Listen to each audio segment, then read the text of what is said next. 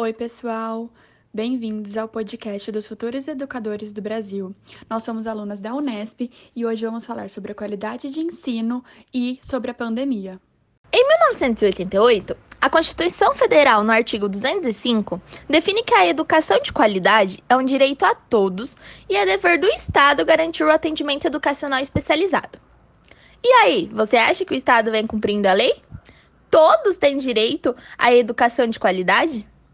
Ao longo dos anos, foram criadas outras leis para melhoria. Só em 1999, pelo Decreto 3.298, a educação especial foi definida como uma modalidade transversal a todos os níveis de modalidade do ensino mas apenas em 2007 o Plano de Desenvolvimento da Educação recomenda a acessibilidade arquitetônica dos prédios escolares, a implantação de salas de recursos multifuncionais e a formação docente para atendimento educacional especializado. Você deve estar se perguntando: onde está a educação igualitária de qualidade, né? Na verdade, nunca houve um debate consistente sobre a melhoria da qualidade de ensino. O que aconteceu foi que os políticos começaram a investir em escola e não ligando para a qualidade, e sim para a quantidade. A desigualdade pode ser vista nas diferentes regiões do país, por exemplo. No ano de 2001, 3.403.111 alunos abandonaram a escola, sendo que desse número, 1.827.416 mil alunos eram da região do Nordeste, o que é de extrema preocupação, uma vez que a educação é essencial para a formação como indivíduo. Como dizia Kant, o homem não é nada além daquilo que a educação faz dele. Mas enfim, vamos aprofundar um pouco na, na questão de qualidade, né? Afinal, o que é o ensino de qualidade que todos falam? E assim, conforme o tempo foi passando, a visão de ensino de qualidade foi se modificando e se moldando com o contexto e com a realidade da época. Por exemplo, em 1920, 60% da população era analfabeta. Ou seja, a quantidade de pessoas que tinham acesso à escola era baixo e mais baixo ainda a quantidade de pessoas que conseguiam se formar. Essa dificuldade de acesso levou a uma visão de que o ensino era bom dependendo da quantidade de matrículas. A busca pela ampliação de número de vagas para que houvesse um maior número de matrículas trouxe uma outra problemática, que é a falta de estrutura das escolas e do sistema de conseguir trabalhar com mais crianças de tantas realidades diferentes de fora da escola, realidades essas que refletem diretamente na vida escolar. Ou seja, não conseguindo trabalhar com toda a individualidade desses alunos. Qualidade se modificou novamente a visão de qualidade se transformou em escolas que têm uma taxa de aprovação e formação boa. Porém, essa grande demanda de alunos e a falta de investimento em estrutura na educação causou um grande número de repetências. Assim, né, muitos alunos e famílias eram prejudicados. Mostrado na quantidade de evasão escolar por desistência, né? Foi desenvolvido então o método de passar esses alunos automaticamente de ano. Porém, isso fez com que a visão de qualidade por passagem de ano caísse por terra. E assim a qualidade teve que se moldar novamente. Todo esse processo mostrou outro olhar sobre o que é essa qualidade de ensino, o de provas avaliativas finais, medindo se o ensino tinha sido bom dependendo do desempenho dos alunos em uma prova final com o geral das matérias passadas na escola. E assim, isso só mostra como a visão de ensino de qualidade e de qualidade pode ter vários caminhos. E vendo né, esse contexto que o Brasil está inserido, a gente vê que os fatores que dificultam o ensino das escolas públicas, eles são diversos. Mas alguns podem ser citados, como a estrutura precária, e não só dos prédios, mas de alguns objetos também. Às vezes, é, faltam cortinas nas janelas para impedir a luminosidade. As carteiras muitas vezes não são do tamanho ideal. Às vezes a carteira que o aluno usou lá no sexto ano é a mesma que ele vai usar no nono ano. E aí não corresponde com o tamanho dele, né? E isso gera um desconforto. Imagina, você está sentado em um lugar que, que não te cabe mais. Um outro fator também é a deficiência na formação dos profissionais. Existe uma queixa de que a teoria e a didática ensinadas na faculdade estão muito distantes da realidade das escolas. Um outro fator também é o sistema de ensino antiquado. Os professores reclamam que a escola de hoje em dia é a mesma de décadas atrás. Então parece que ela estacionou no tempo, que não teve mais inovações. Também tem a questão da falta de materiais e falta de inovação tecnológica, que é o que pesa muito. E uma outra coisa é a falta de reconhecimento dos profissionais, que, que dificulta o ensino também. Então, algumas ações para melhorar a qualidade de ensino são a capacitação e valorização dos professores, a adoção de uma plataforma de ensino com meios mais dinâmicos e atuais de ensinar, o estímulo ao protagonismo dos alunos, é, com aulas dinâmicas e recursos que permitam a participação dos alunos. Importante também o desenvolvimento das habilidades socioemocionais dos alunos, para permitir o autoconhecimento e permitir também que ele se relacione com o outro e para aprender a lidar com os desafios na vida pessoal e escolar. É importante também a inserção da tecnologia na sala de aula, para acompanhar todo esse desenvolvimento do mundo. Importante também o uso de material didático contextualizado, que fale de acontecimentos atuais, que, que aborde tudo o que está acontecendo. É necessário também uma melhora no ambiente educativo, uma manutenção do espaço físico, porque influencia muito. Assim como a carteira, as cores das paredes influenciam, se o ambiente é arejado, se o ambiente é limpo, isso influencia muito no ensino do aluno. E eh, quando o ambiente é agradável, ele tem mais motivação para aprender, mais motivação para estudar. E aí a gente vê que, mesmo ampliando o acesso e aumentando a quantidade de escolas durante o passar dos anos, as desigualdades regionais internas não foram eliminadas. Em 2001, 32 países participaram de uma avaliação do PISA, e lá foi analisado o desempenho de estudantes de 15 anos e o Brasil, infelizmente, ficou em último lugar. Então, essa avaliação destacou ainda mais o cenário brasileiro e a qualidade do ensino. Esses testes padronizados são instrumentos necessários, mas eles são insuficientes para a melhoria da qualidade de ensino. Então, as desigualdades são gritantes. E a pandemia agravou ainda mais esse cenário de desigualdades, pois muitos não possuem celulares ou computadores para realizar as atividades e assistirem às aulas, ou então não possuem uma internet de qualidade. Muitos também perderam foco ou não conseguem se concentrar mais. Toda essa situação mexeu com a saúde mental de todo mundo, né? E o fato de toda a família estar em casa ou muito barulho dificulta ainda mais esse rendimento. Eu falo isso por mim mesma, porque tá muito mais difícil focar agora do que antes. Alguns também é, abandonaram a escola para procurar qualquer tipo de emprego, para não passar fome na crise em que estamos inseridos. Então, os mais atingidos são sempre os mesmos, aumentando ainda mais a desigualdade, né? Muitos dos alunos que possuem acesso ao material oferecido, às vezes não conseguem também entender só com as aulas gravadas. Eles precisam de uma atenção e de um tempo especial. E na sala de aula, os professores conseguiam atingir mais os alunos, solucionar as dúvidas em particular. E isso agora se tornou mais difícil, pois o ensino à distância é muito diferente do que está todo mundo habituado, né? E agora a gente vai fazer uma entrevista com a Regiane, professora de matemática. Olá, pessoal, tudo bom com vocês?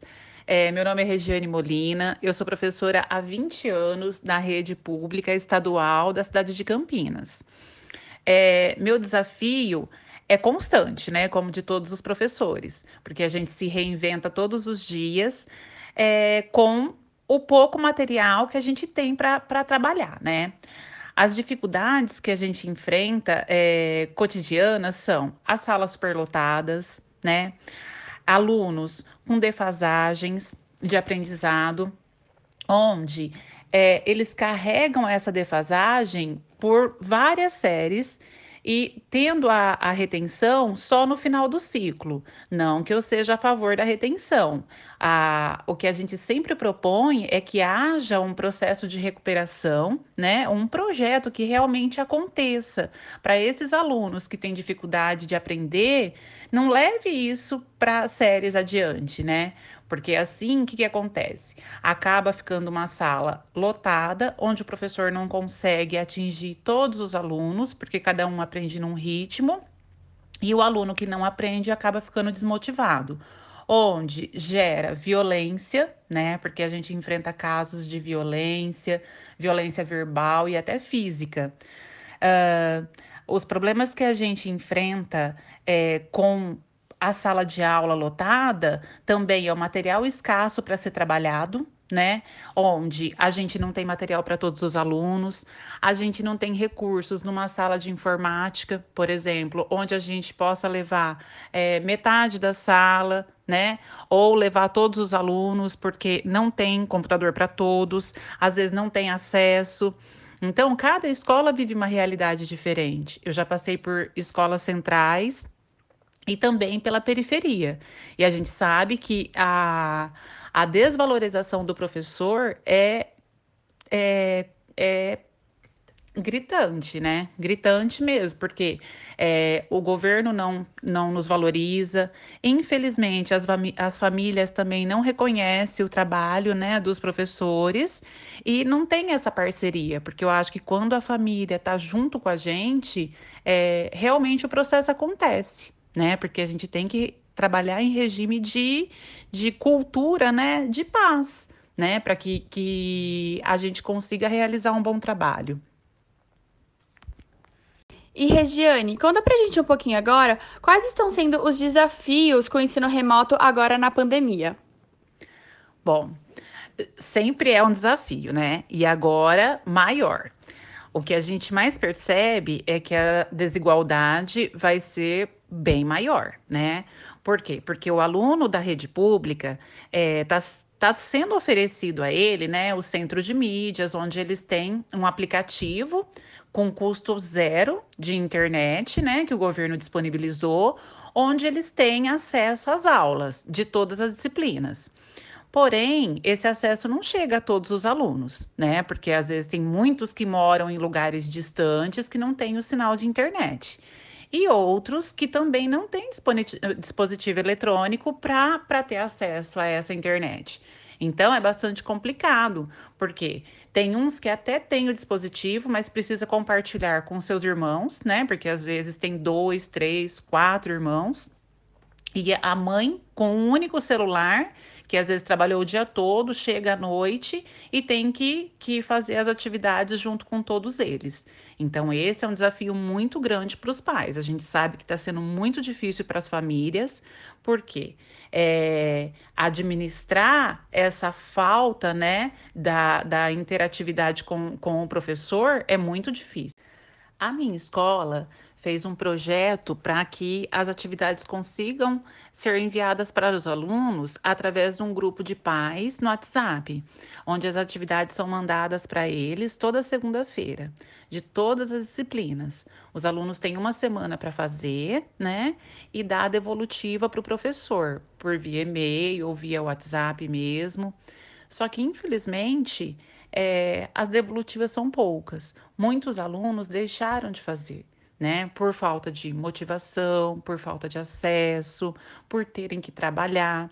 Muitos é, tiveram a situação financeira muito abalada, né? E acabaram tendo que deixar a escola, deixar de fazer atividades para tentar fazer alguma coisa para ter uma renda, né? Para não passarem fome. Por quê? Porque nem a merenda que eles recebiam na escola está chegando. Então, isso faz uma grande diferença, né?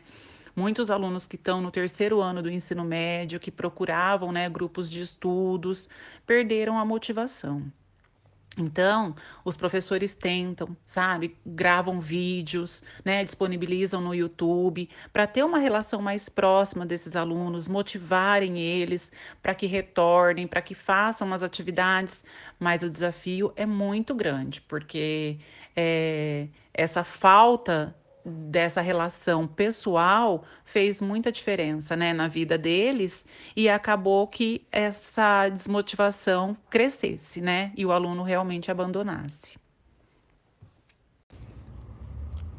Bom, agora nós vamos conversar com a professora Adriana.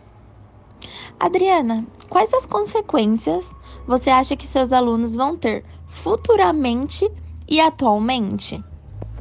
Olá, boa tarde. Meu nome é Adriana, Miquelato. Eu trabalho na rede municipal de Louveira com a turma de maternal, que compreende até de um ano e oito até três anos, mais ou menos.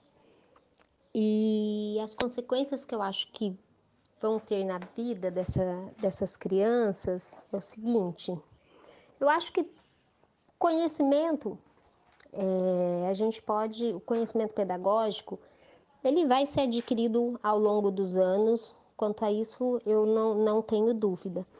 Mas eu penso assim no desenvolvimento cognitivo, no desenvolvimento emocional dessa criança, porque é, no desenvolvimento enquanto sociedade, porque é nessa fase que eles começam a, vamos dizer, conviver em sociedade, com os amiguinhos da mesma idade.